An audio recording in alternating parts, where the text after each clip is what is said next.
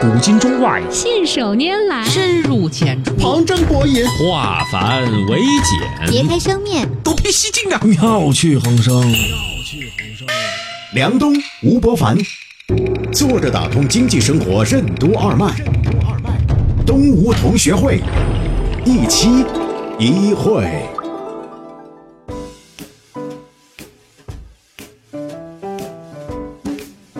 作者打通经济生活任督二脉，大家好，欢迎收听今天的东吴同学会，我是小梁，对面是老吴，老吴你好，大家好，哎，我最近发现印度电影啊，汹涌澎湃啊，也不能说汹涌澎湃，它是股暗流。其实呢，它肯定不会把票房卖到五十多亿，啊，哈哈哈哈也不可能，排期都不让排，但是呢，你像《摔跤吧，爸爸》好像是超过了十亿啊，在国内。你中国国内哈啊啊，然后最近那个隐形巨星神秘巨星，神秘巨星啊啊，就翻译不一其样啊实呢，说的就是一个网红，嗯，戴着面纱的一个女孩儿，她如何在一个被歧视、被不平等对待女性的一个社会里头，被大家都接受的那么一个故事。嗯，印度电影呢，在我有印象当中，小的时候看那个阿巴拉姑，嗯流浪者嗯呜哈，对我这句歌还有感觉的人，看来你不年轻了哈。其实印度电影在我们有记忆起来哈，它一直是年轻人反对父母的权威，或者是说某个权威，然后呢，通过自己的奋斗，然后。挣脱这一切，所以我看着印度这个电影啊，好像这些年这个主题其实没有大的变化。不过有意思的是，它居然就这么个主题能够演那么多年，而且还票房还不错，总是票房不错。于是我就很奇怪了，到底是什么东西在支撑着它常做常有？它中间的秘密和核心到底是什么？广东话有句话呀，叫“揪唔怕高，几杆有少”，就是追女孩的时候啊，招不怕救，老旧的旧啊、啊。最重要的是呢，她能接受啊，揪唔怕高，几杆有少。最重要的是要瘦，就是说，印度电影它的那个核心的那个招是什么，以至于它能够吃几十年？印度电影的崛起反映出了印度社会的哪些变化趋势？全球五百强企业里为什么会有那么多印度裔的职业经理人？好的职业经理人为什么既要严格遵守规章制度，又要尽量发挥创造性？欢迎收听东吴同学会，本期话题：印度的传统与创新。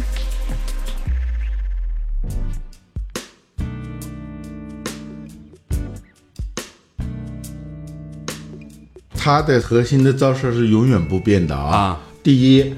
形式上一定要有歌舞，载歌载男女舞一定是个爱情故事啊。但是现在阿米尔汗这个电影，他已经开始突破了。对，阿米尔汗真的太了不起了。他在演那个呃我这个神的时候啊，多瘦啊，多像个 Mr. Bean 呐、啊。他在摔跤吧爸爸的时候，好壮、好老、好胖。就他为了一部戏，他可以真的是膨胀在缩小，年轻在变老，然后再变年轻。他演的幅度很宽，他让自己成为一个变形金刚。你能看到他的那种敬业啊，嗯，这不是妄自菲薄啊。我就看国外的电影里头，你总能从那个演技背后看到一种敬业，嗯，一种对他的职业的那种尊重，就是除了钱之外，他还有一种东西，就是。天职那种 calling 的那种东西，嗯、阿米尔汗，我从他身上我是能感觉到这一点的，嗯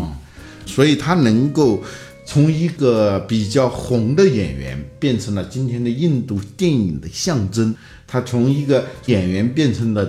导演，而且每一部电影他都有所突破，在这一点上，我觉得他甚至可以说，呃，跟李安有点像。李安的我最佩服他的就是每一部电影不重复，就他一部电影走红了，下一部电影他一定不是那个套路的。永远的把自己从 N 清到零，嗯，这是需要非常大的勇气的，嗯。表面上你看阿米尔汗的那个电影里头啊，在说这种冲突，弱势的人跟权威之间的冲突，男女的爱情等等。但是它背后实际上有一个很关键的词，就是创新，就是不是一般的我们现在说的这种商业上的创新、科技上的创新，就是突破，就是否定自己，通过否定理所当然的那些习俗、理所当然的那些游戏规则，来达到一种真正的绽放。这是他的后面的越拍越好的这些电影当中的一个很重要的特点。嗯，他的电影在印度也是很主流了，嗯，激发了很多印度人的这种兴奋嘛，甚至某种程度在中国当前也有很多他的喜爱者吧。你看他的票房你也知道啊，嗯，我觉得他的背后某种程度上代表了一种挺让我们觉得需要关注的东西，就是。印度这个国家也是跟中国一样是非常古老的国家，它正在努力的在绽放出一种他对创新这件事情的渴望，嗯，它是某种程度上甚至形成了一种社会共识，嗯，最近爆出一条新闻，让我看到很诧异的啊，嗯，就是印度的刚刚当选的总统，嗯，是个贱民，嗯，什么叫贱民呢？就是印度的种姓制度分为四级嘛，嗯，从婆罗门啊、刹萨帝利萨帝利、费舍和首陀罗啊，对，这是四级。四级之外叫等外级了啊，就贱民，贱民是不进入排名的。什么叫贱民？首先是是高等级的人跟低等级的人是绝对禁止婚姻的，嗯，但是呢，他总会有人越轨的嘛，对，啊，那这样生出来的孩子，那就叫贱民。贱民呢是没有身份的，嗯，比如说贱民在路上走，嗯，如果对面来了一个人，不管是什么人，哪怕是最低等级的人，嗯，你都必须要把脸背过去，嗯，不准你用脸正对着这个人，嗯啊，最好是回避，嗯，就是躲开，就那种屈辱啊，我们可能不能理解，但是贱民确实是在印度的传统社会里头是非常低的，低的不能再低的一个等级。哎，今天竟然总统是贱民，虽然总统在印度它不是一个有实实权的的啊，因为英联邦国家都学的是英国的那套体制嘛，啊。但是呢，印度它本身没有国王，所以它就设立了一个总统，算是一个国家的一个公关代表吧，对就这么一个人。但毕竟由贱民来担任这么一个角色，那也确实是一种突破。所以你刚才说一直在反抗，多年的媳妇熬成婆，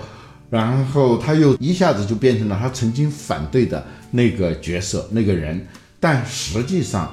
这些年印度通过持续的看上去没有最终的显而易见的结果，实际上等级制度已经在松动了。嗯，今天有几个事件其实很值得我们注意，就是印度和中国之间的未来几十年的这样一个竞合关系哈。嗯，一个呢是印度的整个的这个社会的意识正在突破它传统的这种等级制度，一个呢是印度裔的人在海外，尤其在硅谷的影响力其实非常大。我们以前曾经讨论过，几大公司，谷歌也好啊，那个微软也好，最高层都是印度裔的。嗯，在美国的大学里头有很多印度裔的教授，对这些教授是占据高位的。嗯，大家都知道，华人在美国的科技界是很有实力的。嗯，但是能够做到普遍的华人形成一股势力，目前还没有。嗯啊、曾经在世界银行这种联合国的机构里头，嗯，印度人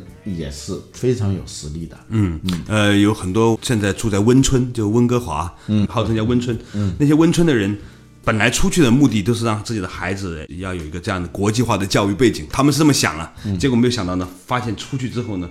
逃了这边的奥数，那边的印度同学，那数学还不是简单的奥数了，啊人家是二十以内乘法口诀表，直接十九乘以十九告诉你多少的那种，它是那种算法的，你知道吧？啊，所以普遍而言，印度人的数学成绩真的是很碾压的，很强的。那而且呢，印度有个特点。他们不管学什么，学数学、学理工、学什么，都要学一门科目叫 MBA，就是必修课。所以你会发现说，印度大面积的产生了各种的管理人才，就是在美国硅谷这些大公司，为什么会出现那么多的最高职位的印度裔？其实都跟他们之前所设立的这种学习的和这个教育的模式有关。不仅仅是硅谷啊，啊比如说百事公司，嗯，它的 CEO 也是一个印度人，而且是个印度女性。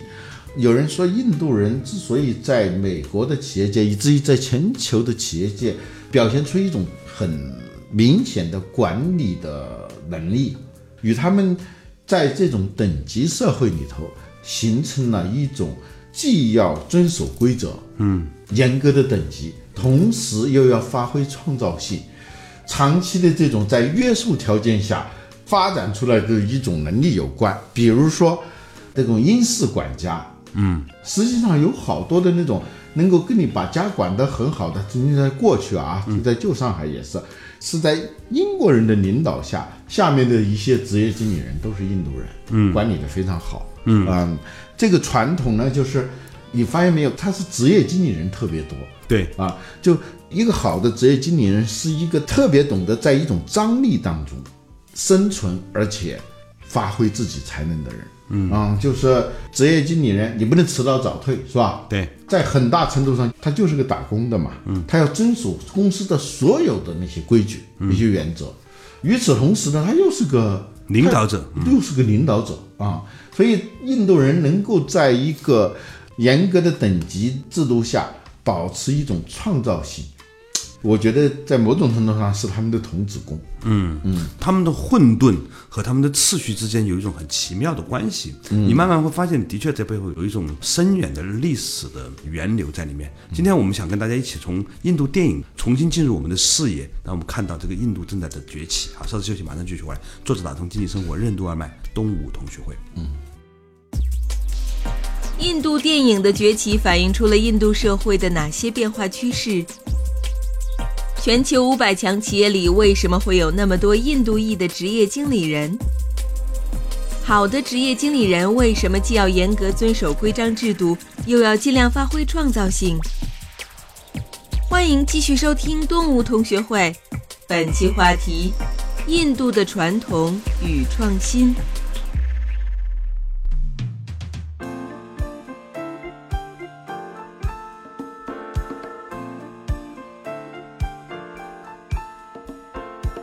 作者打通经济生活任督二脉，大家好，欢迎收听今天的东吴同学会，我是小梁，对面是老吴，老吴你好，大家好哎这个印度呢是一个挺有意思的一个话题啊，我们今天提到印度电影，尤其最近这几年几部特别大卖的电影，让我们重新看到哦，原来印度还有这样的一个世界。其实可能很多人对印度是有误解的啊，这个误解啊是根深蒂固的。对就包括我自己也在反省啊，嗯，人呢、有时候不管你天天在说一些什么理论啊，在实际的场景当中，人性的那些弱点都会表现出来的。嗯，我记得我是去年还是前年了，嗯，去了一趟印度嘛，嗯，当时在那个海关的时候啊。让我们按手印，对我们上美国大使馆签证，他不都得这样的吗？对，因为当时我就那火就一下子噌的就上来了，啊，你的我慢在哪儿呢？为什么会有这样的一个？ 哎，我就情绪当时就，但很快我就意识到，为什么我上美国大使馆，他要我这样干的时候，我那火就没上来。啊，就没火， 你就感觉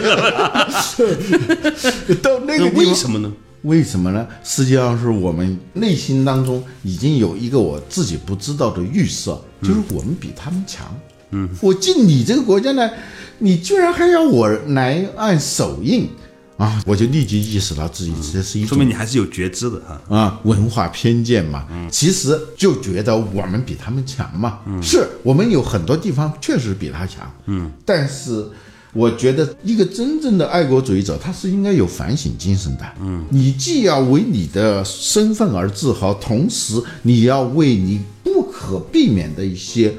问题要有反省精神，同时你要看到别人的一些长处，嗯，所以哪怕可能是个竞争对手。对中国跟印度之间前一段发生的这种不愉快啊，嗯，这个更让我们对他们有一种情绪上的对呃立，对，这是不可避免的嘛，嗯，就是两个交界的国家之间。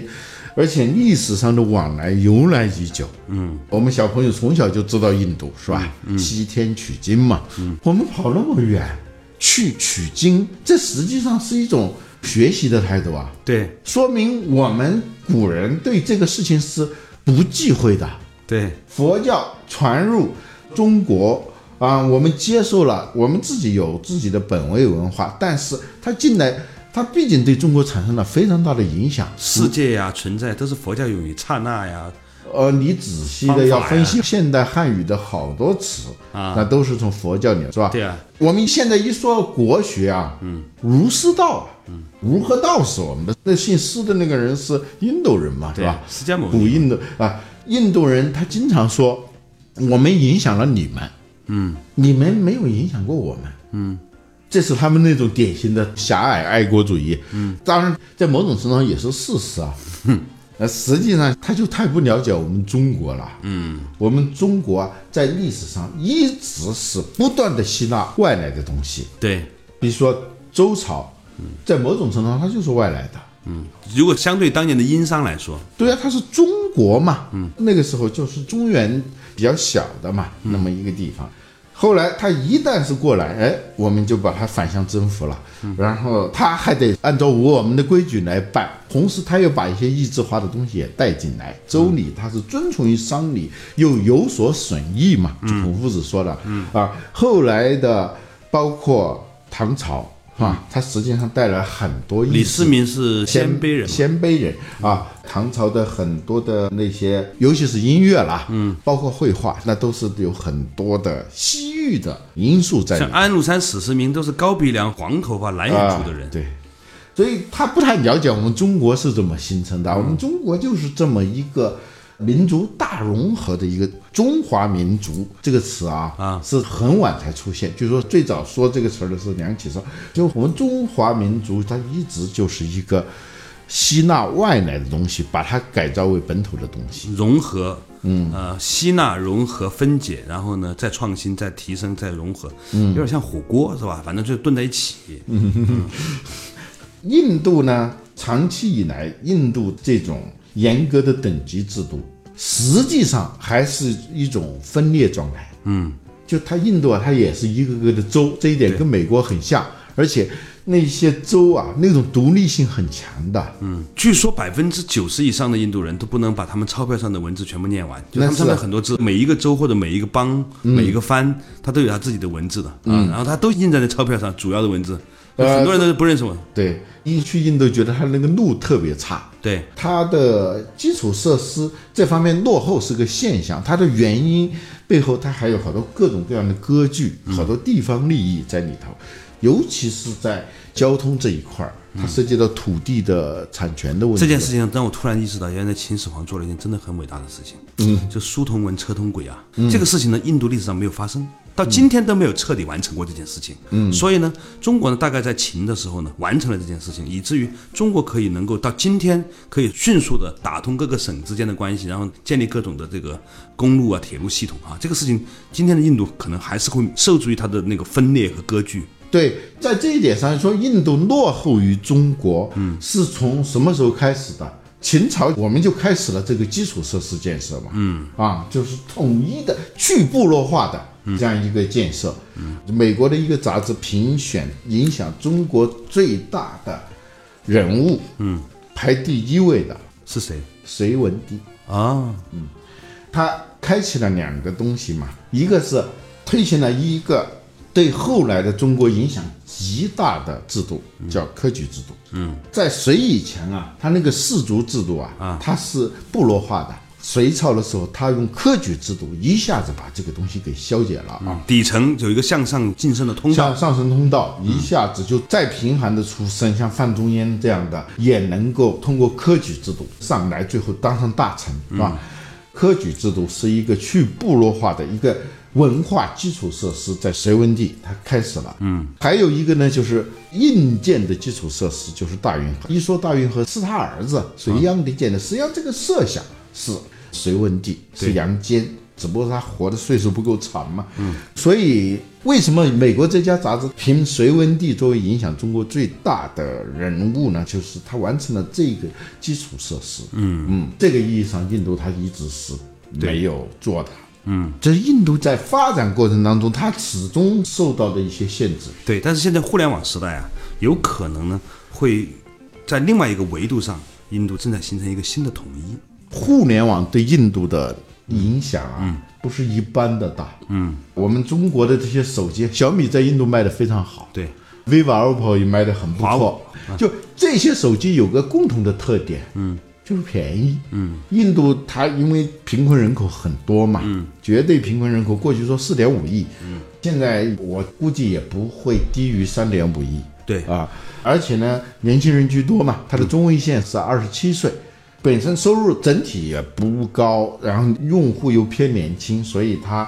特别青睐那些便宜的手机，嗯，好多人是不买卡的，印度人整天就是蹭网，嗯，上网就他这两个因素都有了，就是书同文，车同轨，就是书同文，你发现现在就有些网络用语啊，嗯，一个月之内所有人都开始用了。对，所以在印度，它起到了一个非常重要的作用。如果你要用那种各种各样的文字的话，那手机上都没有。嗯，所以呢，在某种程度上，它起到了这个作用。对另外一个呢，就是车同轨，就是它是通讯嘛，嗯，它跨越了这个空间的限制。这个物理上的以前的一种限制。嗯，所以我们今天从印度电影的崛起啊，在全世界被我们更多意识到以外，我们发现它的人才的储备啊、人口的年轻化以及互联网，客观上帮助它重新再完成了一个中国历史上曾经做到的一个车同轨、书同文的这样的一个结果，加上它的人口基数啊，所以在可见的将来，其实我认为。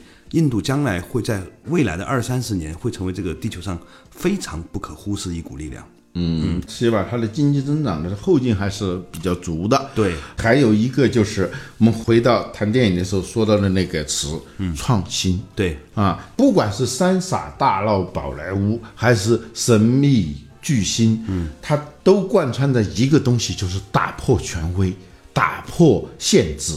啊，追求个人的创造性，这是一个。第二个就是他们的电影啊，打动人。呃，我跟你说一个不好意思的体验，看《三傻大闹宝莱坞》，那是个喜剧片嘛，嗯，我看的差点流泪了。嗯，就到最后结尾的时候，嗯，女主人公骑着那个摩托车，嗯，过来的时候，那应该是个喜剧场面啊，嗯，我一下子就快流泪的那种感觉，是他对人性的那种把握啊，特别的精微、啊。我记得那里头有一个很重要的情节，就是呃阿米尔汗演的那个男主人公是怎么打动女主人公的芳心的？他那么一个。在学校里头臭名昭著的调皮捣蛋的这么一个人、啊，个子又矮是吧？不像个样子。女主人公是校长的千金，而且在印度是非常好的职业，医生啊，在印度是非常受尊敬的职业。她根本不可能看上这么一个人的，但是有时候能够突破这种等级的限制的，就是那种人性的那个像闪电一样的那种穿透力啊！他看见女主人公戴着一块很旧很破的那个表，他说：“那天你在你姐姐的婚礼上，我就看见你戴着这块表，一定不是你买的，也许就是你妈妈的表。”他问：“你怎么知道的？”他说：“你穿的那么漂亮，可是这个表那么旧。那一天，你一定在想一个你最想念的人，在你姐姐结婚的时候，你最想的人是谁？”哦，那个女的一下子那个眼泪就汪汪的啊，这，所以她这个电影里头就有创新意识，这是她一个总的一个基调，同时她总是。在里头交织着这种对人性的这种洞察，激活你内心最柔软的那种东西，它瞬间触到那一点的时候，能够征服你。我觉得这是印度电影很值得我们关很注和值得学我习们的。对对，今天我们谈论的话题呢，是从印度的电影开始聊到印度裔人士在海外，包括美国的大公司里面的这个卓有成效的成就，以及他们的人口的年轻化，还有互联网的普及，尤其是他们一开始上来就进入了移动互联网时代，甚至包括他们现在薄弱的基础设施，在某种程度上来说都可能是一个优势，因为它会。迅速的激发起它改造它的这个 GDP 啊，就是铁公鸡其实还是很能够刺激 GDP 的，是吧？嗯所以从这几个维度，甚至还有一个事情就是印度的这个粮食产量能够做自主，它的大米产量。嗯所以从这几个维度来看，我们都相信呢，印度呢是一个我们这一辈年轻人都必须要认真关注的地方，而且啊，还有不我可们以要带有着一一种种当年唐僧取经的心态去对待印度。对，不能够说带着简单的情绪和傲慢去看待一个正在崛起的旁边的这个大国。如果是这样的话呢，我们很可能在这种傲慢当中呢，丧失对未来的一种力量的判断啊。在这件事情上说，其实有很多中国企业已经去印度去开疆辟土去做一些事情，但是其实很有可能今天的小米和 OPPO，他们终将会教会印度人很多我们中国人过去三十年掌握和了解的东西，而这些东西也有可能会成为未来印度的一些竞争力。不管如何，在内心里面认真的去研究和发现印度的价值。其实，对于每一个中国人来说呢，可能也是一种世界观和格局的一种真正的体现。我们不能够仅仅活在情绪和傲慢当中。好了，感谢大家收听今天的东吴同学会，我们下期仍然一期一会。